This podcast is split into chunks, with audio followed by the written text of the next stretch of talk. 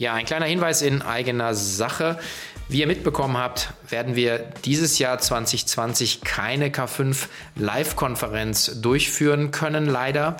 Und ähm, damit ihr nicht komplett ohne K5 Input bleibt und eure gewohnten Inhalte und Inspirationen bekommt, haben wir uns diverse neue Produkte ausgedacht. Unter anderem haben wir gerade das Thema der K5 School of Masterminds gelauncht, wo wir die hellsten Köpfe und Sprecher und Sprecherinnen der K5-Bühne für euch in exklusiven Live-Coaching-Classes gewinnen konnten.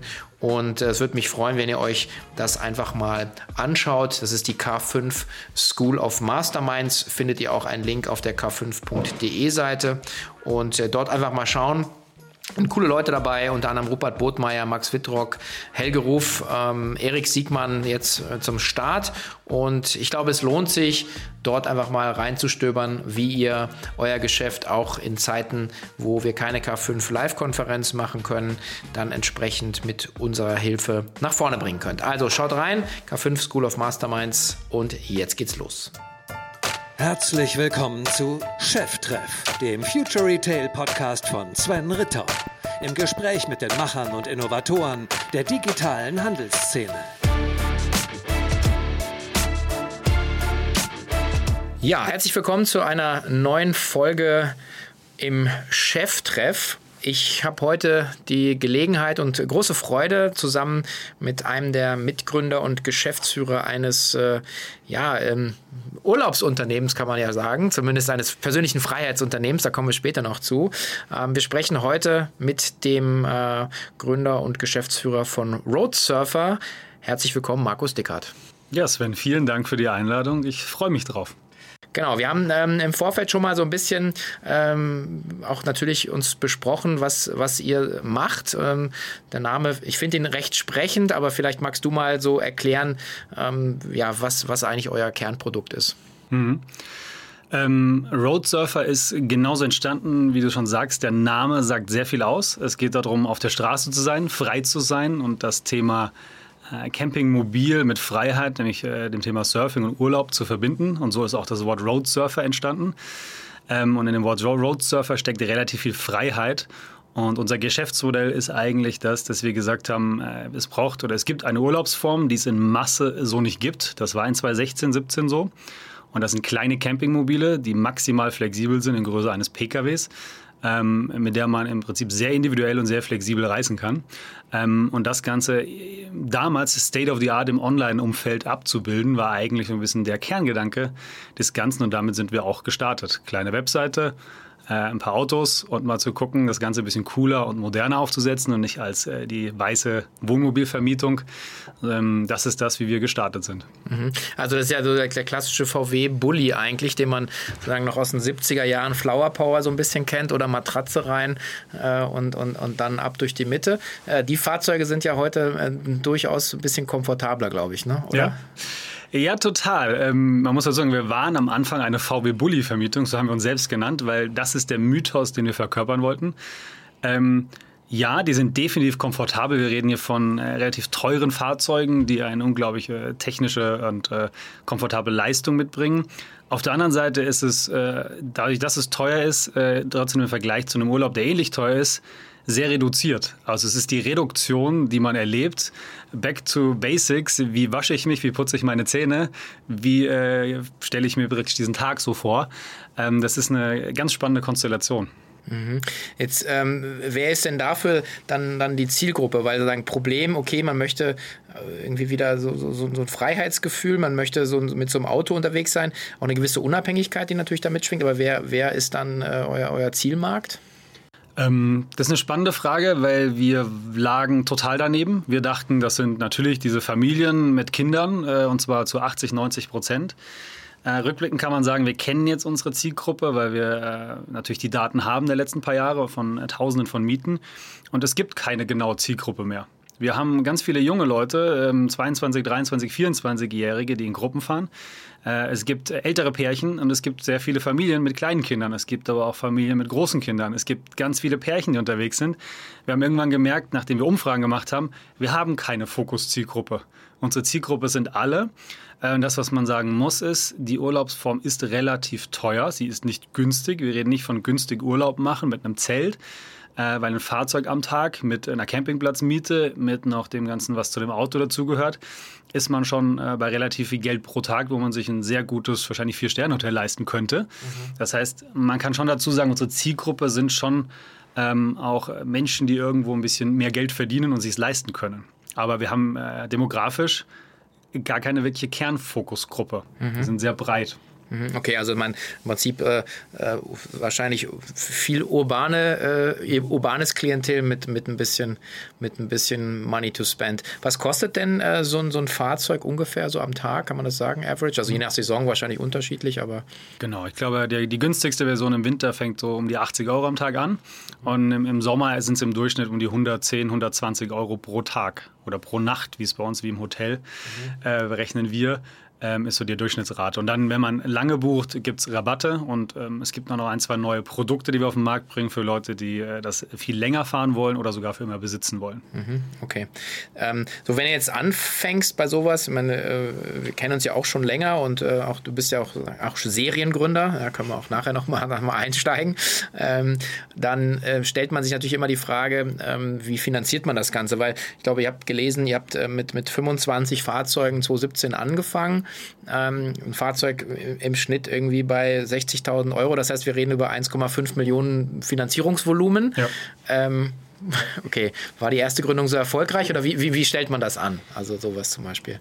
Ja, ähm, das ist äh, eine sehr spannende Frage. Wir sind fünf Gründer.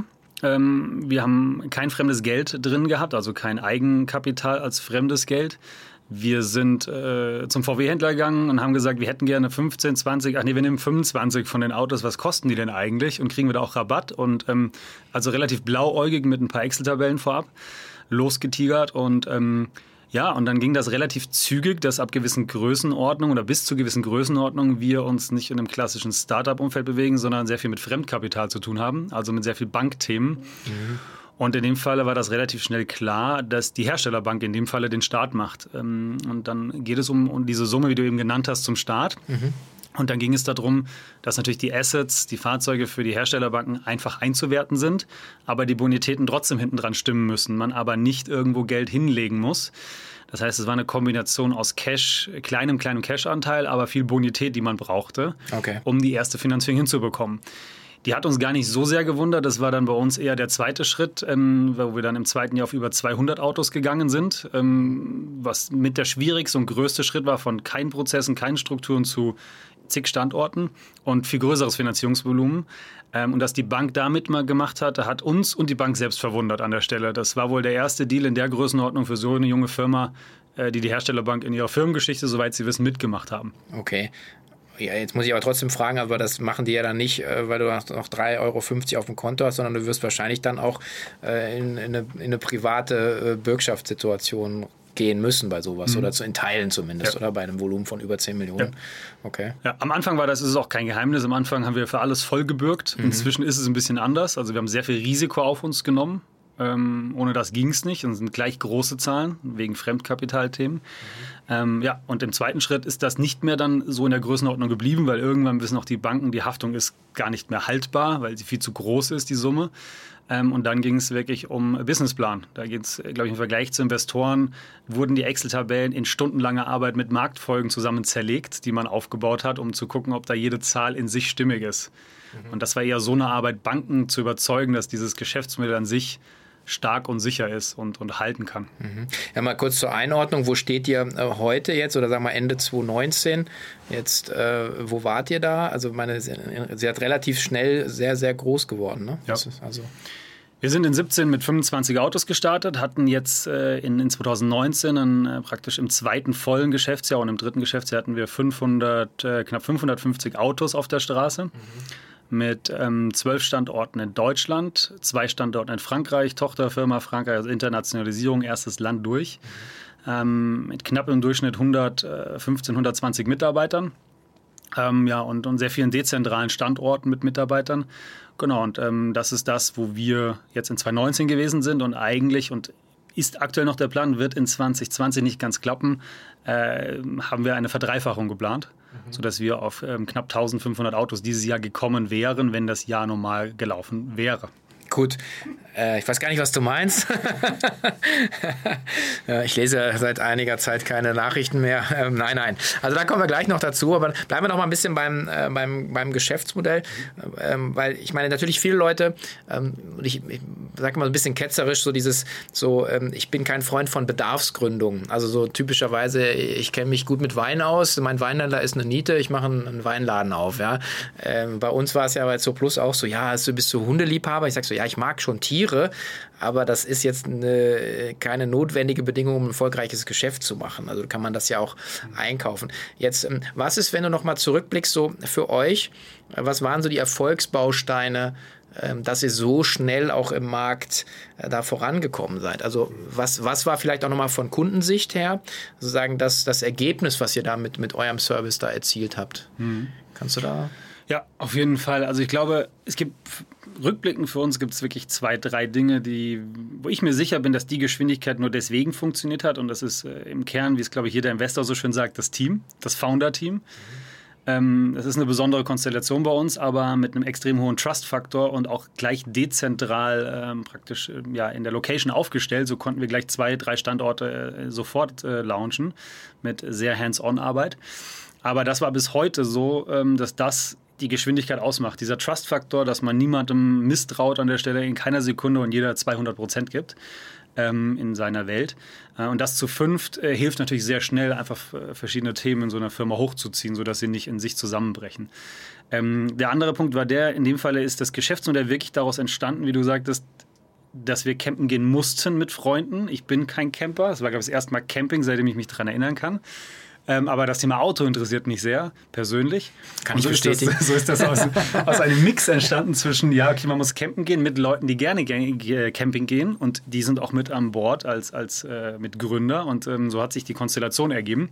Das heißt, es war so ein, man muss es selbst irgendwie nutzen, findet die äh, online aber das Angebot nicht dazu. Also klassisch, es gibt einfach keine Plattform, es gibt aber auch das Produkt an sich nicht. Den Unterschied, den wir, glaube ich, gemacht haben, ist, alle wollen Plattformen gründen, nur kein Produkt in der Hand halten. Wir haben gesagt, okay, ist ja eine schöne Sache, aber wenn es kein Produkt gibt, dann kann ich noch die 20. Plattform gründen, ist die bringt mir am Ende nichts. Also haben wir gesagt, dann brauchen wir Produkte. Ähm, deswegen haben wir gesagt, dann kaufen wir halt Autos. Ähm, und so ist dann, glaube ich, am Markt der Need entstanden, oder der Need war eigentlich da, der Demand für diese Autos, aber der Supply null vorhanden. Also haben wir gesagt, äh, schaffen wir das Angebot und fangen damit an.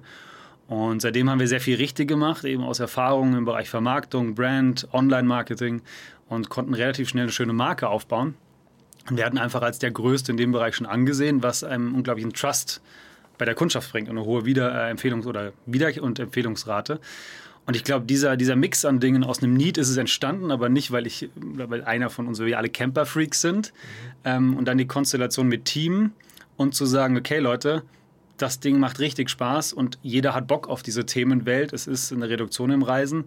Ähm, lass es uns skalieren. Und eigentlich war das erste Jahr so ein, lass das mal probieren, ob das was wird. Schauen wir mal.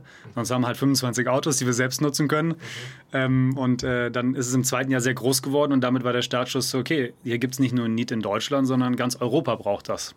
Okay, jetzt seid ihr aktuell dann äh, Deutschland, Frankreich, ich glaube Portugal, Spanien habt ihr dieses Jahr noch aufgemacht, ne? Ja, genau, wir, also wir, wir machen es gerade noch auf, weil ja. wir, es wird wahrscheinlich auch noch starten, weil da sind immer noch Mieten vorhanden. Ja, wir sind 13 Standorte in, in Deutschland, fünf in Frankreich, zwei in Portugal und, und vier in Spanien. Okay. Genau, mit jeweiligen äh, Gründungen der Tochterfirmen, Setup in den Ländern etc. etc.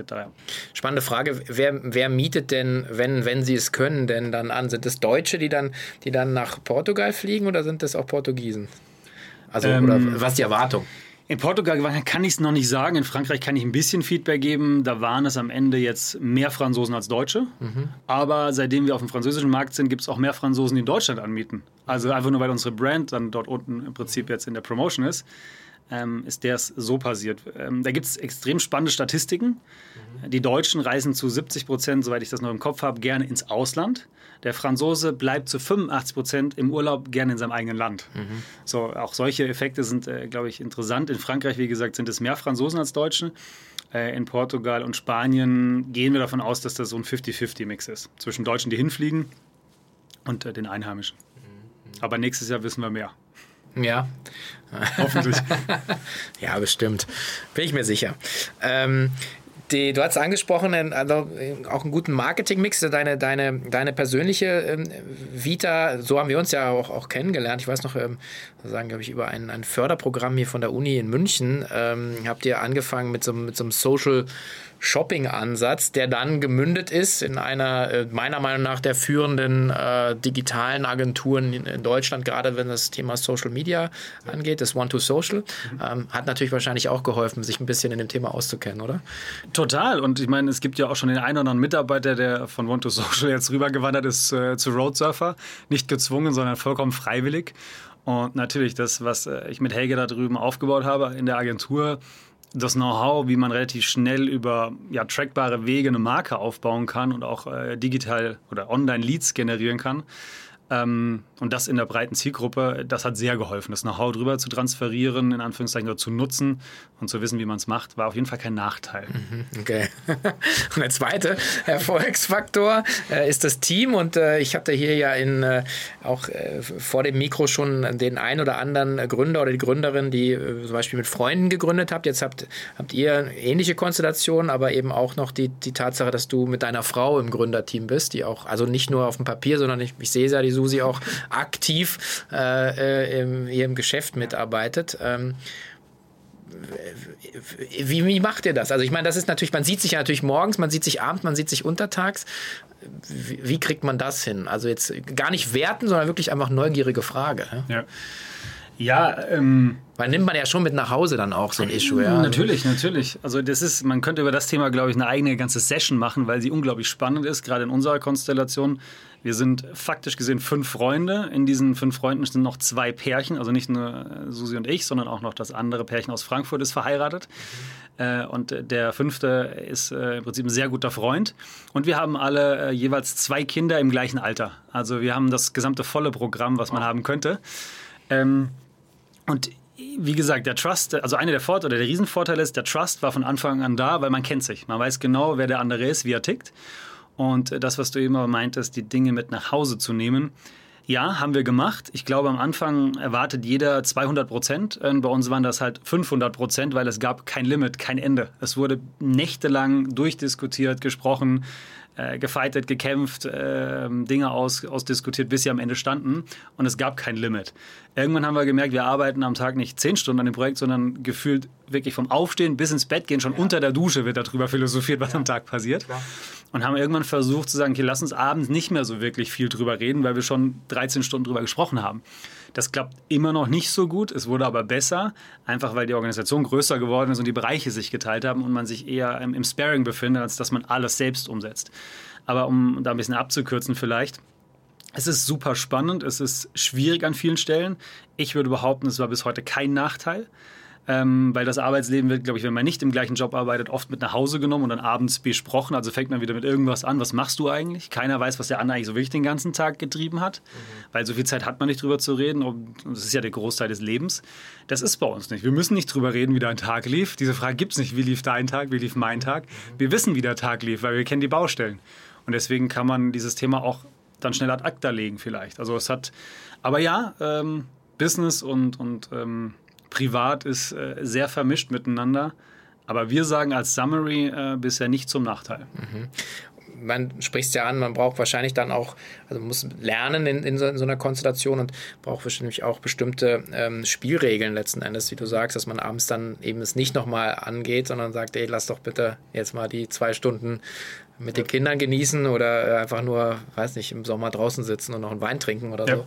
Äh, aber ich glaube, das ist auch ein Lernprozess, nehme ich mal an. Ja. Total, das hat überhaupt nicht geklappt am Anfang und natürlich knallt es mal, aber ich finde, es knallt in jeder Gründerrunde und wenn es das nicht tut, dann ist man nicht kritisch genug gegeneinander und äh, deswegen, das war voll normal, aber wir sind so gesettelt und kennen uns alle so unglaublich lange. Also ich bin mit meiner Frau seit 2003 äh, zusammen ähm, und äh, das ist bei dem anderen Pärchen ähnlich. Also man kennt sich so und kennt seine Schwächen auch und weiß genau, wie man auch damit umgehen kann und wie man den anderen auch mal sticheln kann.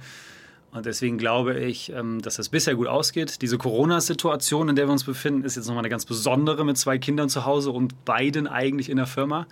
Also das ist jetzt die maximale äh, ich sagen, Komplexität, die in das ganze Projekt reinkommen kann, weil man einfach beide im gleichen Job ist und wenn da nicht mal Kinderbetreuung offiziell erlaubt ist, ähm, ist immer die Frage, wie macht man das? Also, äh, und das ist aber auch langsam eingegroovt und ähm, selbst das funktioniert erstaunlich gut. Mhm. Okay. Jetzt hast du das Stichwort selber genannt. Ich äh, wollte es ja lange umschiffen, aber lass uns einfach mal kurz draufschauen. Ähm, ich meine, jeder kennt meine Situation. Ja, wer mir ein bisschen folgt, äh, hat mitbekommen, wir sind natürlich auch von, von, 0, von 100 auf 0 runtergebremst, aber letzten Endes betrifft es euch natürlich auch, dadurch, dass sozusagen komplette Reisebeschränkungen jetzt existieren. Ähm, was habt ihr gemacht, jetzt konkret vielleicht so, nochmal kurz das Maßnahmenpaket äh, und dann auch, was, was hat sich vielleicht auch äh, zum, zum Positiven äh, für euch äh, gedreht? Ja. ja, also bei uns äh, waren wir, glaube ich, in der Reisebranche einer der letzten, bei denen das Thema angekommen ist. Ähm, wir hatten bis äh, Anfang oder fast Mitte März keinerlei Auswirkungen. Ähm, und dann aber Vollgas, nämlich von 100 auf 0, weil was willst du machen, wenn du nicht mehr raus darfst? Die Leute wissen nicht, was sie tun äh, können und deswegen stornieren sie oder buchen nicht. Ich glaube, wir haben das gemacht, was man machen sollte, was überall so rumschwirrt in den Medien als Startup-Gründer. Kosten runter, Liquidität sichern, ähm, ja, sich aufstellen, um lange auszuhalten, weil man einfach nicht weiß, wie es funktioniert. Und äh, der Leitsatz, den ich immer im Kopf habe, ist immer Prepare for the worst and hope for the best an der Stelle. Und ähm, das haben wir relativ schnell sehr gut hinbekommen für die Größe und die Dezentralität, weil wir schon äh, mit ja, 130 Leuten große Kostenblöcke haben, 22 Stationen etc., vielen Banken mit äh, inzwischen einem FK-Anteil, der ist äh, weitaus höher. Also wir reden von, von Mitte achtstellig, wo es Raten zu zahlen gibt. Also das war sehr viel Arbeit, erstmal mit allen zu reden. Man erfährt aber eine, wenn man offen und redet und gute Partner hat, erfährt man wirklich sehr viel Verständnis und Hilfe. Ähm, das heißt, diese Punkte sind wir angegangen auch, ähm, ich sag mal, offizielle Hilfsmittel, die da am Markt rumschwirren, anzugehen. Das haben wir auch getan, da sind wir noch nicht fertig mit. Mhm. Genau, das ist so das, das kurzfristige Maßnahmenpaket der ersten paar Wochen. Ähm, die Firma aufzugleisen, die Firma in Kurzarbeit zum Teil, zum Großteil zu schicken oder eigentlich alle zu schicken erstmal. Äh, ist auch emotional sehr viel Arbeit. Also diese ganze Welt rund um das, glaube ich, da gibt es Checklisten von, glaube ich, jedem da draußen, was man so tun sollte. Das haben wir eigentlich alles getan. Und ähm, dann sitzt man da und hört einer Frau von der Leyen zu, die irgendwie schon äh, Anfang April sagt, vergesst diesen ganzen Sommer, vergesst Urlaub, das hat alles keinen Sinn. Und fragt sich, wie kann man so eine Aussage treffen, um eine gesamte Wirtschaft vielleicht in, in noch größere Schwierigkeiten zu bringen. Und sie weiß es ja nicht mal an der Stelle. Ja. Also man sitzt in so einer Wartehaltung und guckt sich an, was passiert. Und das, was man dann nach dem ersten Schock bei uns eingetreten ist, äh, Schock in Anführungszeichen, die Dinge zu regeln, die Dinge zu sortieren, zu organisieren, sich gut aufzustellen, ist einfach äh, going forward. Wir haben jetzt neue Produkte auf den Markt gebracht, ein, ein Camper-Abo, Auto-Abo ist in aller Munde. Bei uns, wir sind die ersten und einzigen, wo man Camper im Abo äh, sich holen kann, also mit sechsmonatiger Vertragslaufzeit, viel kürzer als Leasing, günstiger als Leasing in unserem Feld. Dieses Produkt sollte eigentlich erst im Sommer kommen. Haben wir gesagt, okay, wir haben jetzt einfach nur noch zwei, drei Wochen Zeit für dieses Produkt. Also muss es einfach mal um die Laufzeit getrittelt werden und es ist jetzt, äh, es geht diese Woche live. Also man hat es hingekriegt, wo vorher es eigentlich nicht machbar war als Dinge jetzt machbar machen, die erstmal äh, nicht machbar waren. Und wir arbeiten noch an neuen Produkten. Also die Produktentwicklung, um Alternativprodukte zu erstellen, ähm, muss parallel zu äh, der Ready-Funktion, dass man wieder das normale Geschäft jetzt auch anfangen kann, muss parallel aufgegleist werden, aber auch während man in Kurzarbeit ist. Also es wird jetzt mit viel weniger Leistung, viel mehr Output geliefert, was eine unglaubliche Belastung ist, aber das ist zumindest unser Rezept, wo wir glauben, wenn man dann das ganze Thema mal ein bisschen ad acta gelegt hat, ähm, ja, man viel schneller vorangekommen ist, als man es eigentlich mal geplant hatte. Mhm. Ja, ist wahrscheinlich auch so so persönliche Beobachtung, dass man natürlich, äh, wenn man nicht permanent gestört wird, äh, auch, auch sehr viel sozusagen produktiver äh, oder konzentrierter ja auch arbeiten kann in ein, zwei Stunden, was vielleicht früher sechs Stunden gedauert hat. Das ist ein. Das zweite, ähm, das, was du beschreibst, ist ja Knappheit fördert halt Kreativität, ja, extrem. Ja. Also, also man ist so ein bisschen raus aus der Total. Komfortzone und, äh, und wenn man sagt drei Wochen, wenn du sagst drei Monate, ja. ist es kurz vor drei, drei Monatsende fertig. Ja. Und wenn du sagst drei Wochen, ist es halt dann auf einmal in drei Wochen fertig, oder? Genau so ist es. Also die Kreativität steigt. Und ähm, es gibt da so, äh, so ein schönes Programm, in dem wir uns auch befinden immer noch, wo wir sagen, äh, für schnell wachsende Firmen, da gibt es so einen schönen Satz und den habe ich auch mal wieder im Kopf, mit 20 Prozent äh, deiner To-Dos solltest du 80 Prozent des Outputs hinkriegen. Mhm. Und ich glaube, mit diesen ganzen vollen To-Do-Listen ist es super schwierig, diese 20 Prozent immer rauszukristallisieren, welche die sind. Und in so einer Zeit wie jetzt hat man gar keine Wahl. Man muss es machen und man wird viel kreativer und wird viel schneller und effizienter. Man muss aber auch dazu sagen, die Belastung, die emotionale und körperliche und geistige steigt auch äh, exorbitant an. Also das hält man nicht dauerhaft durch, äh, nicht als Einzelperson, auch nicht als Team. Aber kurzfristig ist das was, was, äh, glaube ich, sein muss. Ja, ich, also ich kann auch von mir sprechen, so eine gewisse Ermüdung nach so sieben, acht Wochen äh, setzt dann schon ein. Was ich also auch, hatte ich auch schon mal öffentlich gemacht, extrem anstrengend finde, ist so diese Dreiteilung im Kopf. So einmal so dieses, äh, dieses totale Verteidigungsthema, dann das normale Geschäft und dann noch neue Produkte ja zu entwickeln. Also immer wieder dieses Switchen, da bin ich jetzt, in welchem Modus bin ich so? Bin ich im Angriffsmodus, bin ich im Verteidigungsmodus? Also das wird bei euch ja nicht anders sein. Ne? Und gefühlt äh, jeder Termin, den man am Tag hat, und es sind trotzdem viele, ist genau dieser Switch. Also einmal kurz, das ist noch Sicherung des Ganzen, das ist schon wieder going forward, das sind die nächsten Dinge, vielleicht prognostisch. Äh, dann wieder Bankthemen, wieder Finanzierungsthemen, wieder strategische Themen. Äh, ja, es ist äh, unglaublich schneller Wechsel gerade jeden Tag. Ja, jetzt habt ihr ja, ähm, obwohl ihr natürlich ein großes Finanzierungsvolumen habt, den Vorteil, das hast du ja vorhin besprochen, auch ähm, die ähm, die, die Fahrzeuge haben ja einen Wert. Also gerade die sozusagen eure Lieferanten, das ist ja sozusagen deren Kerngeschäft, also Leasingmodell, klassisch sozusagen Restwertberechnung. Das heißt, die wissen ja genau, was die, die Assets wert sind, die sie an euch verkaufen. Das heißt, die haben ja auch einen Faustpfand letzten Endes, wenn, wenn sie jetzt bei euch jetzt komplett hinten rüber kippen würde, sind, stehen ja immer noch als Wert die Fahrzeuge dagegen. Also das ist ja schon mindestens mal eine Sache. Ist denn ähm, ähm, auch dann, ähm, also ihr, ihr kauft die Fahrzeuge ja, ja. Ne? Ist denn das auch noch Teil des Geschäftsmodells, dass ihr äh, Fahrzeuge, ich meine, die werden man ja wahrscheinlich nicht zehn Jahre fahren können, ja. sondern eine gewisse Begrenzung begrenzte Zeit, ja. dass man die dann auch weiter veräußert? Ja. Ist auch.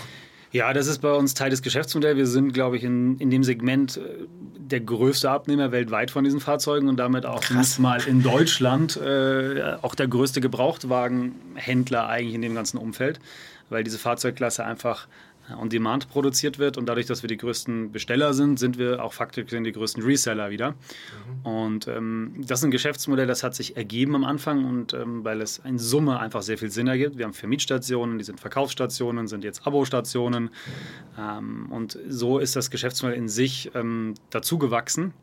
Ja, und äh, im Prinzip sind wir in Deutschland und wahrscheinlich dann bald im Ausland auch für diese Fahrzeugklasse der Kleincamper, die eigentlich auch Pkw sind, ähm, ja, eigentlich der größte Reseller. Mhm.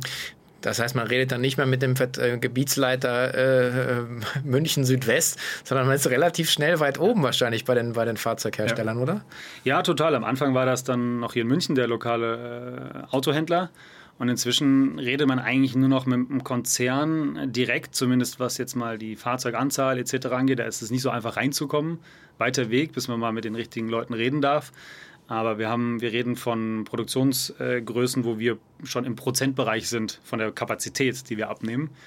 Ähm, und das ist dann, das macht Spaß, es ist spannend, es ist anstrengend, die ganze Welt zu verstehen. Aber ja, wir reden mit den Herstellern eigentlich direkt und die Autohändler sind dann im Prinzip die ausliefernden Personen, wobei wir inzwischen auch schon selbst im Werk abholen, weil das von der Prozess- und Strukturkette gar nicht mehr sonst funktioniert. Mhm. Weil wir unsere Fahrzeuge auch noch bunt folieren und solche Dinge machen, die sehr aufwendig sind. Ähm, genau, aber da sind inzwischen, wir reden mit dem Hersteller direkt, wir reden bei den Banken mit gewissen Größenordnungen, weil man einfach bestimmte Schwellen überschreitet und dann klassische ja, Grenzen da eingezogen werden in solchen Organisationen. Mhm. Das heißt, wenn ich es nicht bis zur nächsten K521 schaffe, dann äh, kann ich ein paar Fahrzeuge hin und her fahren bei euch vielleicht. Definitiv. Oder? Sehr gut. Wir können, können, auch Übernachtungsmöglichkeiten anbieten, viele vielleicht. Ja, äh, gutes Stichwort. ähm, jetzt, äh, genau, es ist ja nicht nur, ähm, es ist ja nicht nur, ähm, sind ja nicht nur Fahrzeuge, es ist ja im Prinzip ein Urlaubskonzept, es ist, es ist, es ist im Prinzip Hotellersatz. Ähm, also man könnte auch sagen, sowas wie Airbnb äh, auf, auf Rädern. Ja. Ähm, in, in, welche Richtung denkst du denn noch oder denkt ihr als Team denn noch? Jetzt mal die Krise mal außen vor. Ich meine, die Welt äh, dreht sich weiter. Und also was ist denn eure Vision auch ähm, für das Thema? Weil wenn ich die Geschwindigkeit anschaue mit von der Idee jetzt zu 1500 Fahrzeugen zumindest im Plan, äh, wo geht denn das, wo kann das dann noch hingehen? Ja. Also wir haben, wir haben unser Kerngeschäft, was wir definitiv weiter ausbauen. Was äh, über Roadsurfer steht, ist äh, das Wort Freiheit. Wir sagen, dass es soll ein Produktwelt werden, wo wir am Ende ähm, den Endkonsumenten die maximale Freiheit und Flexibilität in Bezug auf Urlaub anbieten wollen und können. Und das soll nicht limitiert sein auf ein Auto oder eine Miete oder eine Location, sondern es soll im Prinzip das Feeling sein, was wir im gesamten Umfang rüberbringen wollen. Ähm, da haben wir jetzt das Kerngeschäft mit der Vermietung und dem Verkauf aufgebaut. Jetzt kommt das Camper-Abo dazu und dann wird es neue Produktwelten geben, sodass wenn ich mir über das Thema Urlaub Gedanken mache und äh, dann parallel die Wörter Freiheit, Flexibilität, vielleicht jetzt auch in Bezug auf Corona Privacy, also ein bisschen Abgeschottenheit, nicht zu viel Masse im Kopf habe, ähm, soll die Marke Road Surfer ganz vorne stehen. Und das ist eigentlich unser großes Ziel. Und wir reden nicht von Deutschland, sondern die Idee ist eigentlich, ich hole mir ein Auto in, in Berlin ab wann ich will, ohne groß Vorreservierung, fahre durch Europa und gebe es irgendwann an irgendeiner Station ab, ohne vorher es anzumelden. Und zu sagen, okay, ich weiß nicht, was ich morgen mache, ich will einfach frei sein. Ähm, und das ist äh, dann das, wo ich mich informieren muss, welche Routen ich habe, welche Stellplätze es gibt, ähm, welches Fahrzeug ich da vielleicht habe. Vielleicht wechsle ich das Fahrzeug on the way. Und das ist ein Leistungsportfolio, das ist äh, die Vision, die wir aufbauen wollen, dass wir ähm, ja, die Marke so aufbauen, dass diese Produktwelten alle vorhanden sind, um das alles in unserer Welt abfackeln zu können. Und die Limitierung an der Stelle ist auch nicht unbedingt Europa, ähm, weil auch andere Länder und andere große Kontinente ähm, haben genau den, die gleiche Bedarf und die Menschen haben die, die gleichen Feelings dazu, ob das jetzt die USA ist oder Richtung Australien geht. Ähm, das wird und kann da genauso funktionieren. Okay, crazy. Ich meine, das ist ja sehr, sehr konsequent vom Kunden gedacht, weil aber wenn ich jetzt so überlege, also ich habe ja auch schon überlegt, meine Kinder sind ein bisschen größer, Teenager, und dann war, war das erste Moment so, haben mich mit einem sehr sparsamen Gesicht angeguckt, haben gesagt, erste Frage war, gibt es da WLAN? Zweite Frage war dann so, okay, das, das, das klingt sehr eng, so aufeinander. Okay, ja, Punkt, Point taken, ja.